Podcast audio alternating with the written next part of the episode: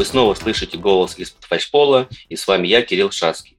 Знаете, мне так понравилось путешествовать по регионам. Я уже был в Питере, в Новосибирске, а сейчас я оказался в Екатеринбурге. И со мной под фальшполом сегодня Денис Тарасов, директор нашего ЦОДа в Екатеринбурге. Денис, привет. Кирилл, привет. Очень рад, что ты меня пригласил на это мероприятие. Мне будет очень интересно с тобой поговорить о нашем ЦОДе и о ЦОДах вообще, и о том, как у нас все это получилось в Екатеринбурге. Рассказать немножко о своем коллективе, рассказать о себе, дать возможность познакомиться с нами, с екатеринбуржцами, всем слушателям подкаста. Скажу честно, уже несколько раз был в гостях у Дениса в Екатеринбурге, и да, екатеринбуржцы очень приветливые и гостеприимные люди. Ну, по крайней мере, мне так показалось. Денис, так ли это? Это действительно так. Урал славится своим гостеприимством. Несмотря на то, что у нас СОТ расположен в районе Уралмаша, а многие, наверное, слышали, что в 90-е годы Уралмаш гремел э, своим ОПГ Уралмаша, организованной преступной группировкой. Было страшно ходить по улицам, но сейчас все изменилось. Уралмаш расцветает, и одним из ярких моментов на Уралмаше это наш ЦОД, разумеется. Да, когда едешь э, из аэропорта в ЦОД, да, как раз приезжаешь по этому району Уралмаш, и вокруг тебя огромные цеха, огромные заводы. На самом деле это прекрасно, потому что это показывает, что город живет, что наше производство не умерло, и не все так плохо, как иногда кажется. Ладно, наверное, вернемся к ЦОДу. Денис, а расскажи вообще, как попал в, э, в ЦОДы, э, как оказался здесь? Слушай, Кирилл, ну, на самом деле я потомственный связист. Э, свою деятельность начал еще в 1995 году в Красноуральском узле электросвязи еще тогда. Потом он после акционирования перешел в Уралтелеком. И в 2000 году я перебрался в Екатеринбург, уже из Красноуральска, и устроился в Центр радиофикации. Центр радиофикации это был уже все еще Уралтелеком, потом прошло объединение, появился Уралсвязинформ, потом еще раз объединился, получился Ростелеком. И начиная с 2004 года я занялся строительством. Сначала строил мобильную связь, потом перешел в управление, занимался централизованными проектами. И один из проектов, как раз накануне а, подготовки к видеотрансляции выборов президента Российской Федерации, один из проектов э, – это строительство ЦОД в городе Екатеринбурге вел его факультативно, занимался основной деятельностью и в какой-то момент понял, что мне эта тема очень интересна. А очень интересна не только с точки зрения строительства, потому что для нас это необычный объект, а с точки зрения того, что потом можно, скажем так, обслуживать и эксплуатировать то, что ты своими руками создал. Это меня очень прельщало, поэтому я в омут, как говорится, в омут с головой и занялся реализацией этого проекта. Сначала он э, реализовывался под э, эгидой Ростелекома, но э, потом уже на уровне верхнего руководства было принято решение о передаче функции строительства в центр хранения данных, и уже в центре хранения данных я продолжил эту стройку. Интересно, конечно, получается. В России все-таки, правда, нет какого-то большого, а можно сказать, вообще нет образования в области, в области ЦОДов. И получается, что, правда, очень много людей переходят именно в работу в дата-центрах из связи так или иначе бывших связистов. Я, честно говоря, тоже заканчивал Московский университет связи и тоже неожиданно для себя в итоге попал в дата-центры. Ну, я думаю, что это связанные направления, что связь, что дата-центр – это такое же айтишное оборудование или связное оборудование, они отличаются только способом питания – но подходы к жизнедеятельности оборудования, они очень схожи. А, в свое время, когда строил мобильную связь, мы размещали софт-свич. Софт-свич – это такой коммутатор, а, который соединяет абонентов мобильной связи между собой. И требования к помещению были чем-то схожи к э, требованиям к ЦОДу. Ты говоришь, э, строил. А что именно строил? То есть это были вышки, это были какие-то узлы связи? Ну вот э, именно в мобильной э, связи я строил, организовывал строительство мобильных базовых станций, опоры 72-метровые вдоль э, федеральных трасс, э, размещал оборудование, размещал контроллеры базовых станций, размещал, собственно, сам софт-свич в здании. И начиная от приспособления помещения, заканчивая монтажом активного оборудования, все это под моим контролем производилось. А расскажи мне такой не технический вопрос, а все-таки вот работа по строительству вот этих базовых станций, она все-таки романтичная, потому что Урал, красивые виды, не знаю, леса, горы, или все-таки такая противная, потому что там грязно, ты на, на улице постоянно. Вот чего больше? Кирилл, ну ты представь, находишься на 72 метрах сверху. Вокруг тебя Уральские горы, сосны, ели, березки, огромные просторы. Это очень романтично. Особенно, когда необходимо перед Новым годом запустить базовую станцию, потому что финансовый год закрывается, и надо это сделать, как всегда, в последний момент. Ну, минус 25 на 72 метрах – это очень романтично, я тебе скажу. Я понял, конечно, только в какой-то в такое идеальное представление это все прикольно и интересно. На самом деле, конечно же, это очень тяжелый, дикий труд. Были разные случаи. Однажды мы как раз на подобную станцию заехали на приемку. А, нужно было пешком подниматься по сугробам до базовой станции. Мы оставили внизу машину на аварийном сигнале на дороге, ну, с включенной аварийкой. Поднялись, а, приняли базовую станцию, вернулись. И что мы обнаружили? Машина была уже полностью с разряженным аккумулятором. Вот это была уже ночь, было очень весело. Мы долго-долго искали попутную машину, чтобы прикурить и завести свой автомобиль. Но справились. Отогревались как раз в помещении базовой станции. А расскажи, конечно, может быть, дилетантский вопрос. А каких-нибудь интересных животных, например, медведей встречали? Просто представил сейчас, вы там возвращаетесь к машине, а около нее сидит медведь и вас не пускает. Ну, что-нибудь такое вот смешное, связанное с природой было? Ну, однажды пришла покормиться к нам лиса. Да, это было. Мы решили перекусить, и из леса выходит э, лиса и всем своим видом показывает, что она не прочь отобедать с нами тоже. Покормили. Прекрасно. Давай на такой ноте опять вернемся к цодам. И мне очень понравилась твоя фраза о том, что как круто э, построить и потом это эксплуатировать. И я думаю, что как раз э, нас это сильно отличает там, от многих там, компаний-интеграторов, которые построили и забыли построить что-то, за что тебе потом уже нужно будет отвечать, условно, практически там, где тебе потом придется жить. Мне кажется, такой подход, он очень правильный. Слушай, ну тут на самом деле несколько плюсов, потому что мало того, что ты понимаешь тот объект, который ты строишь, ты видишь его, начиная с первого ковша экскаватора и заканчивая запуском системы диспетчеризации. Ты все это видишь своими руками, знаешь, что где находится, и понимаешь. Это, это первый плюс. А второй плюс, чем, в принципе, нашу компанию отличает от других компаний, которые занимаются подобной деятельностью, это то, что а, накоплена колоссальная экспертиза у профильных специалистов, которые помогают и подсказывают, как лучше сделать там или ну, тот или иной а, элемент ЦОДа.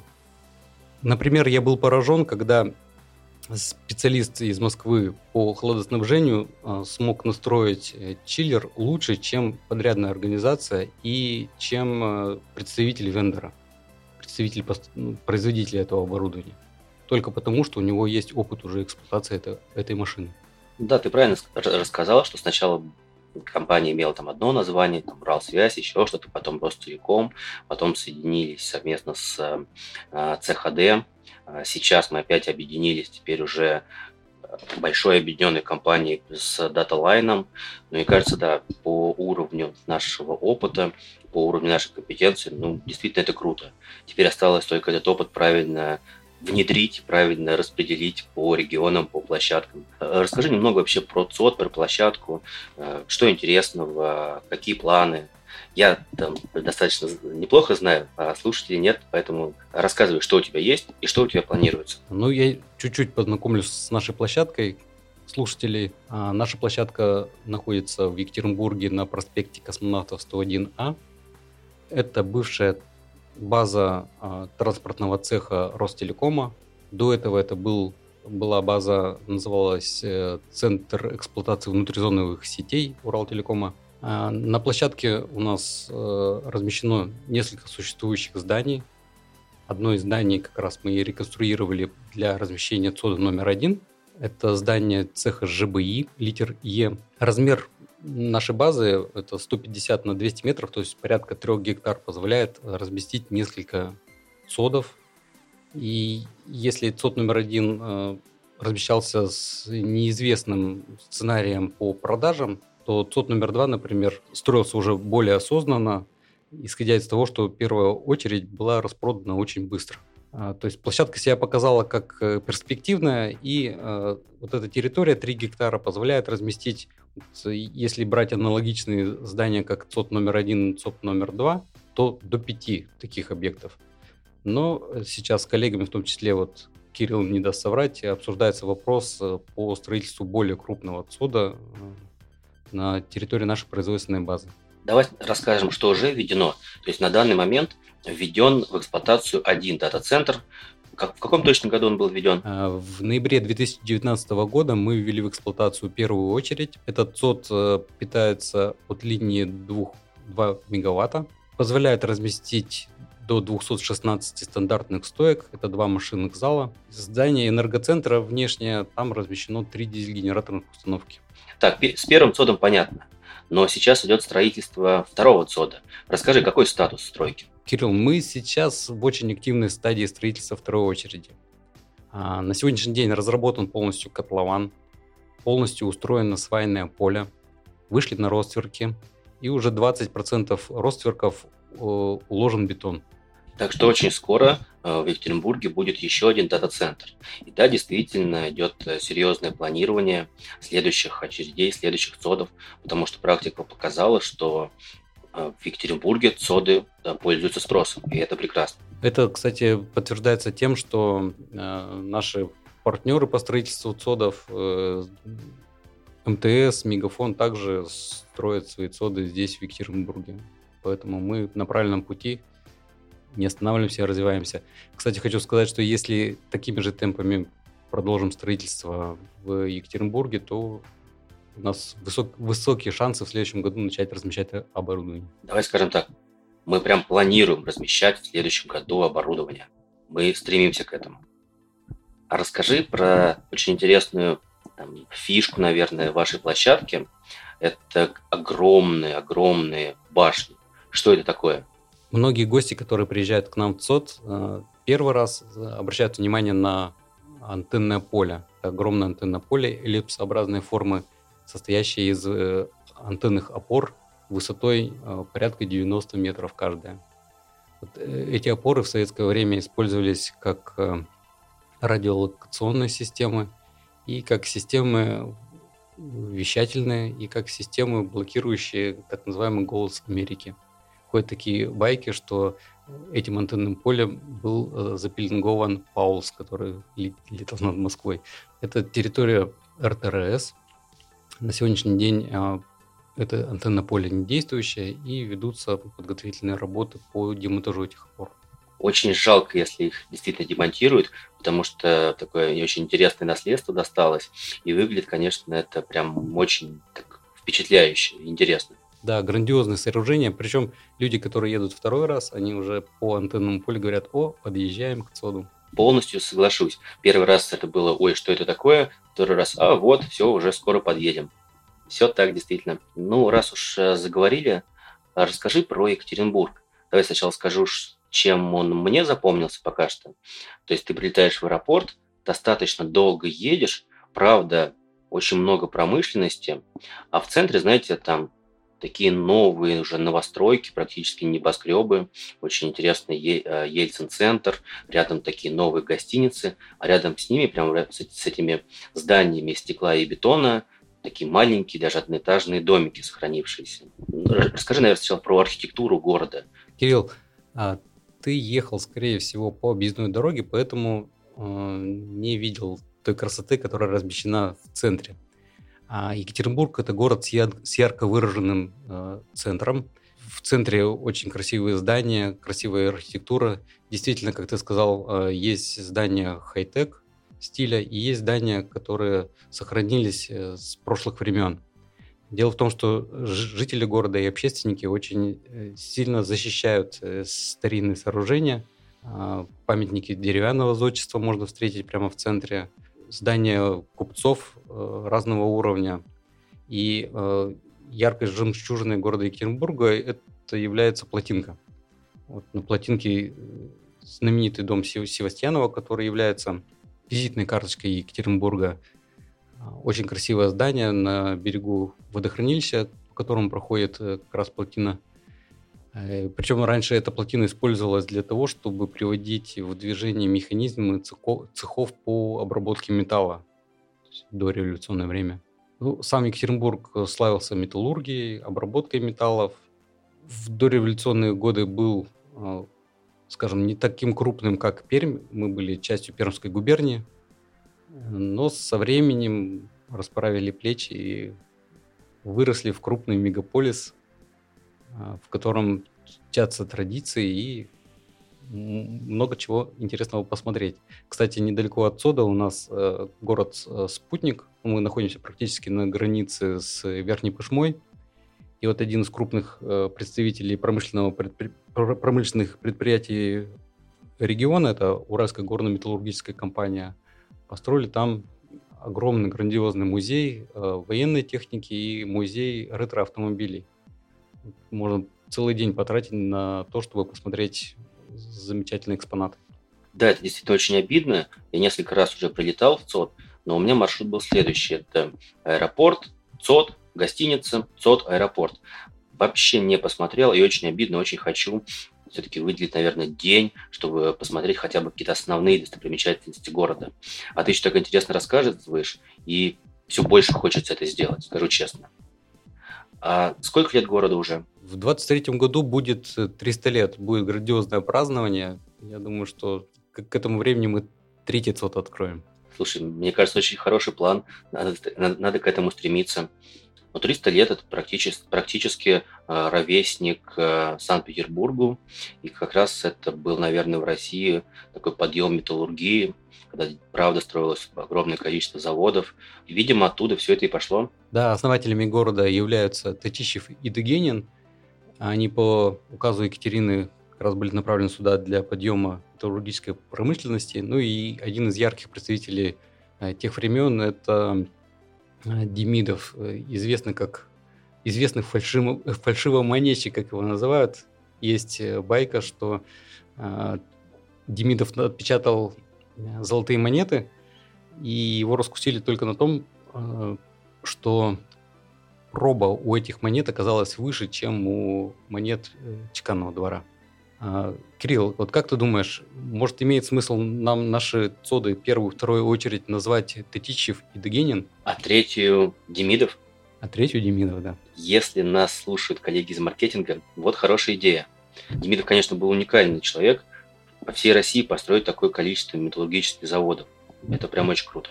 Он хороший строитель, и Э, в Невьянске стоит так называемая Пизанская башня. Э, это падающая, действительно падающая башня, которая была построена Демидовым. И так получилось, что это здание оказалось э, выше, чем церковь. Ну, ты знаешь, что раньше церкви строились как самые высокие здания в населенных пунктах. А, а вот башня Демидова, падающая, она оказалась выше. И другие строители не смогли а, построить более высокого здания в связи со сложными грунтами в этом городе. Еще раз, а какой город ты говоришь? Невьянск. Это тоже где-то недалеко? Ну, это 100 километров от Екатеринбурга в сторону севера, как раз вот там, где были демидовские заводы. Меня всегда интересовал вот ваш распорядок рабочего дня. Условно, у вас уже рабочий день давно идет, в Москве только начинается. У вас уже закончился, не знаю, хочется поехать по своим делам, а в Москве самый разгар, и какое-то огромное количество запросов приходит. Как вот распределить рабочее время? Кирилл, для того, то, о чем ты говоришь, на самом деле это большой плюс, потому что, а, как говорится, пока Москва спит, мы успеваем приготовиться к необходимым совещаниям, необходимым написать необходимые письма, прибрать дела в порядок, и к тому времени, когда просыпается Москва, а это два часа, мы уже во все оружие готовы решать производственные вопросы. Интересно, не, не думал о том, что это может быть плюсом. Правда, не задумывался. Реально большой плюс. В спокойном режиме приходишь на работу, прибираешь все дела, вспоминаешь, что не успел, иногда доделываешь то, что не сделал. И к, к моменту начала работы Москвы всегда есть возможность э, быть в строю. Круто. Так, про город мы немножечко проговорили. как я сказал, уже очень хочется все-таки выделить хотя бы день на экскурсию. Расскажи про уральскую природу. Кирилл, напоминаю, что уральцы гостеприимные люди. Мы готовы встретить тебя в любой день, не обязательно это рабочий или выходной, и организовать замечательную экскурсию по Екатеринбургу. И если есть возможность, то на природу. Природа очень потрясающая в Екатеринбурге в окрестностях. Например, а, соседняя Челябинская область. Ну, для, для понимания, Челябинск это всего 200 километров от Екатеринбурга на юг. В Челябинской области очень много а, озер. Это знаменитое озеро Тургаяк, Увильды, кристально чистая вода, кристально чистая природа. Даже есть э, а, понимание того, что во время ледникового периода ледник не дошел до Челябинска, поэтому там природа, она девственно чистая, так, можно сказать. Э, есть в Челябинской области не такие чистые города, как хотелось бы, но большей своей части это шикарная природа. А, рядом с нами есть город э, Нижние Серги. Так вот, там у нас организован природный парк Оленьи ручьи. И если мы когда-нибудь соберемся, я тоже приглашаю всех на двухдневный сплав по реке Серге. Там красивейшие виды, огромные высокие скалы, пещеры, красивейшая река, красивейшая природа. А, любителям порыбачить есть чего половить. А, любителям песен под гитару есть возможность попеть. Я уже обращался в этом подкасте к маркетологам, теперь обращаюсь к нашим HR. Коллеги, мы теперь знаем, куда нам нужно ехать да, на следующий корпоратив. Представляете, как это круто, а, сплав по уральским рекам. А насчет э, экскурсий тоже подтверждаю, э, все, кого заинтересовал э, ЦОД в Екатеринбурге, э, приезжайте на экскурсии. Денис, правда, очень интересно рассказывает. А если еще найдется время погулять по самому городу, очень-очень рекомендую. Мы, конечно же, немножечко отступили от Екатеринбурга, э, проговорили про Челябинск. Но мне даже стало как-то интересно. В моем мозгу Челябинск представлялся очень таким серым, наверное, промышленным, даже скорее грязным городом. А, но если действительно вокруг него такая красивейшая природа, ну, наверное, должно быть тоже интересно. Ты знаешь, даже президент России ездил на горнолыжный курорт, который находится недалеко, недалеко от Челябинска, это Магнитогорск. Вот, точно. Расскажи про Уральский город. На горных как лыжах. там, насколько далеко от вас? Есть ли курорты, как развиты курорты? Ну, потому что всем известно только там Сочи, наверное. А у вас как? Многие приезжающие в Екатеринбург считают, что мы находимся на Уральских горах. Мы действительно находимся на предгорье, от этого зависит климат Екатеринбурга, но самих город, гор в городе Екатеринбурге их нету, нету вот этих заснеженных шапок, они есть только на севере области, в районе Ивдель, может быть, слышали, точнее, все, все знают э, перевал Дятлова знаменитый. Снег, снежные вершины – это там. Но э, мы находимся на границе с Европой а, и Азией. Вот Европа и Азия отделяются друг от друга как раз Уральским хребтом. И на Уральском хребте размещены, ну, то есть на Уральском хребте есть э, большие горы, которые уже оборудованы под э, горнолыжные курорты.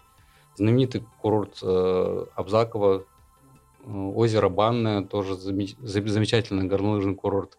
У нас возле Екатеринбурга есть несколько гор, где можно покататься и на горных лыжах, и на сноуборде.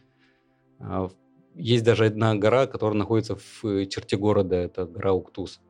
Э, рядом э, с Екатеринбургом гора Волчиха, гора Пильная, ну и более высокого уровня уже под Нижним Тагилом есть горка, называется гора Белая.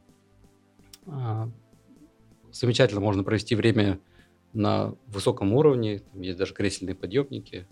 Ну, раз уж заговорили про горы, про горнолыжку, расскажи про свои хобби. То есть как ты отдыхаешь, вот если вообще есть у тебя свободное время? Слушай, Кирилл, а отдыхать действительно практически не приходится. Работаем, начинаем по-екатеринбургски, заканчиваем по-московски, как минимум. И то, а и то и задерживаемся подольше.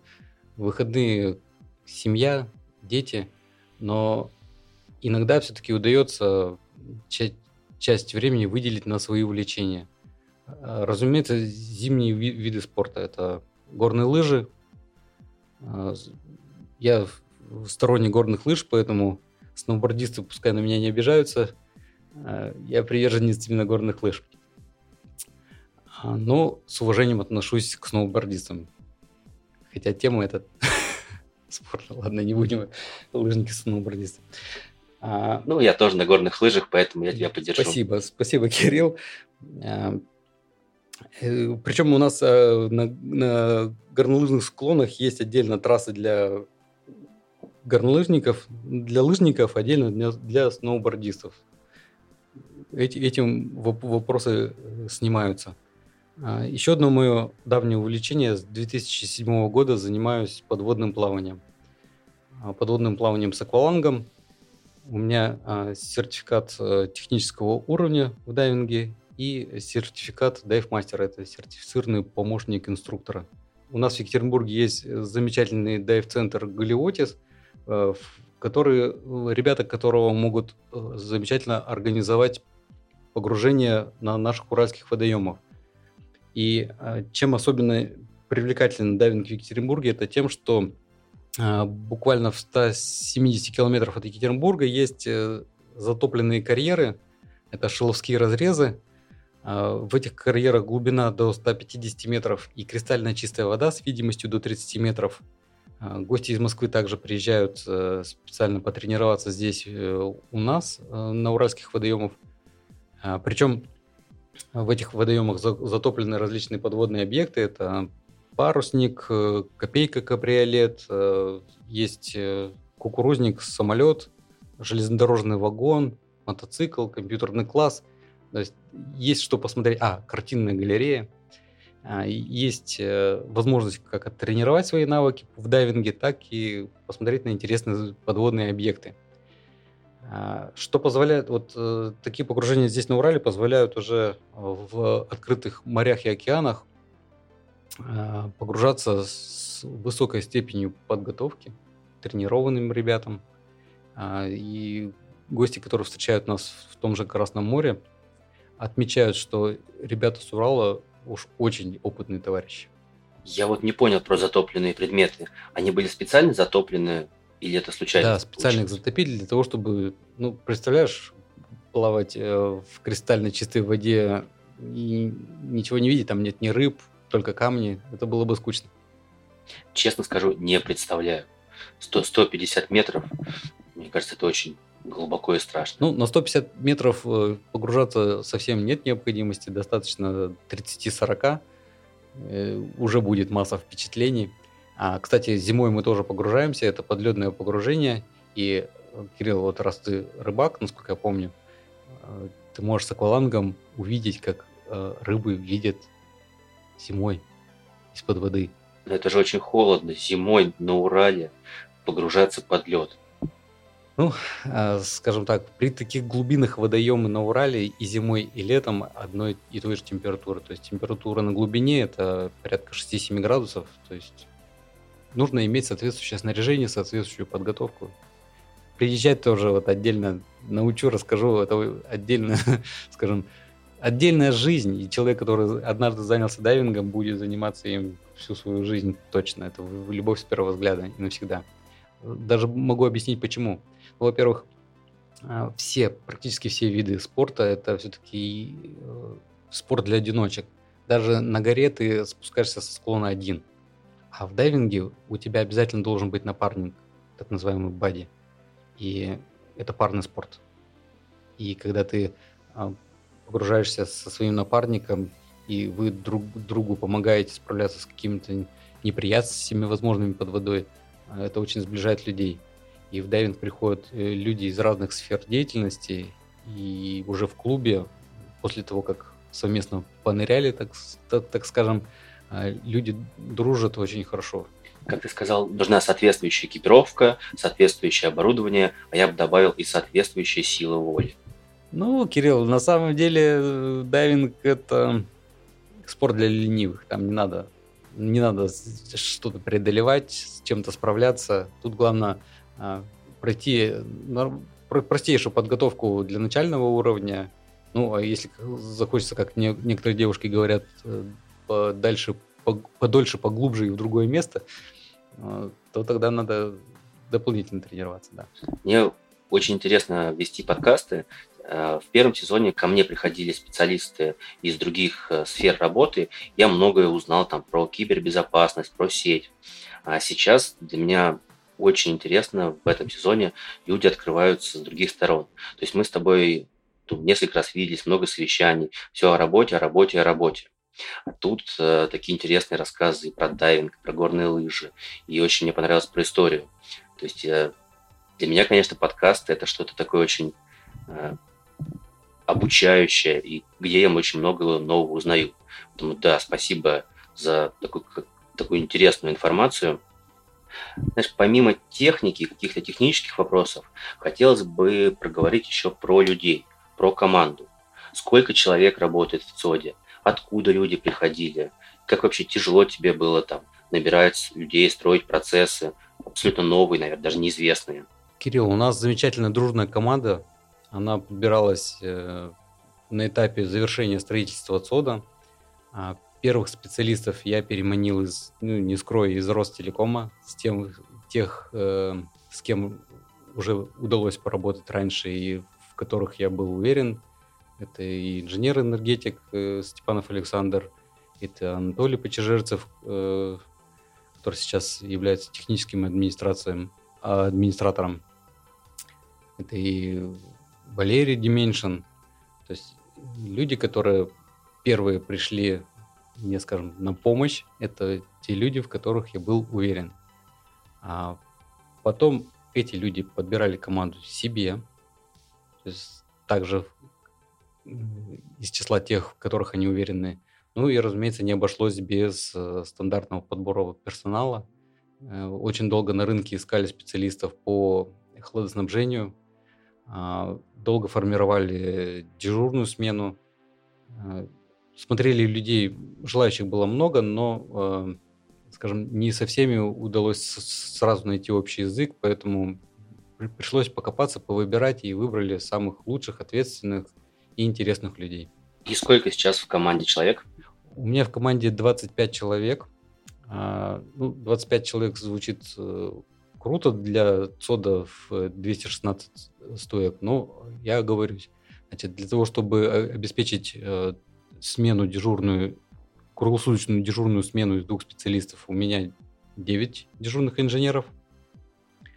А, значит, два инженера энергетика, два инженера холодильщика, два инженера дата-центра, это специалисты по слаботочным сетям, техник, а, заместитель по безопасности, специалист по IT-оборудованию, так называемый, так называемый NK, и еще э, организована дежурная смена так называемых smart hands. Это умные руки, которые по заказу клиента могут настроить, апгрейдить, смонтировать оборудование. То есть э, полный боевой комплект, собранная команда хороших специалистов. Супер. Ладно, потихонечку тогда подходим э, к завершению сегодняшнего выпуска. И у меня есть э, три традиционных вопроса для каждого гостя. И первый вопрос. Вот когда ты первый раз оказался в ЦОДе, не обязательно в нашем, просто первый твой опыт в жизни, что больше всего поразило? Первый раз в ЦОДе меня поразила чистота. Это кристально чистые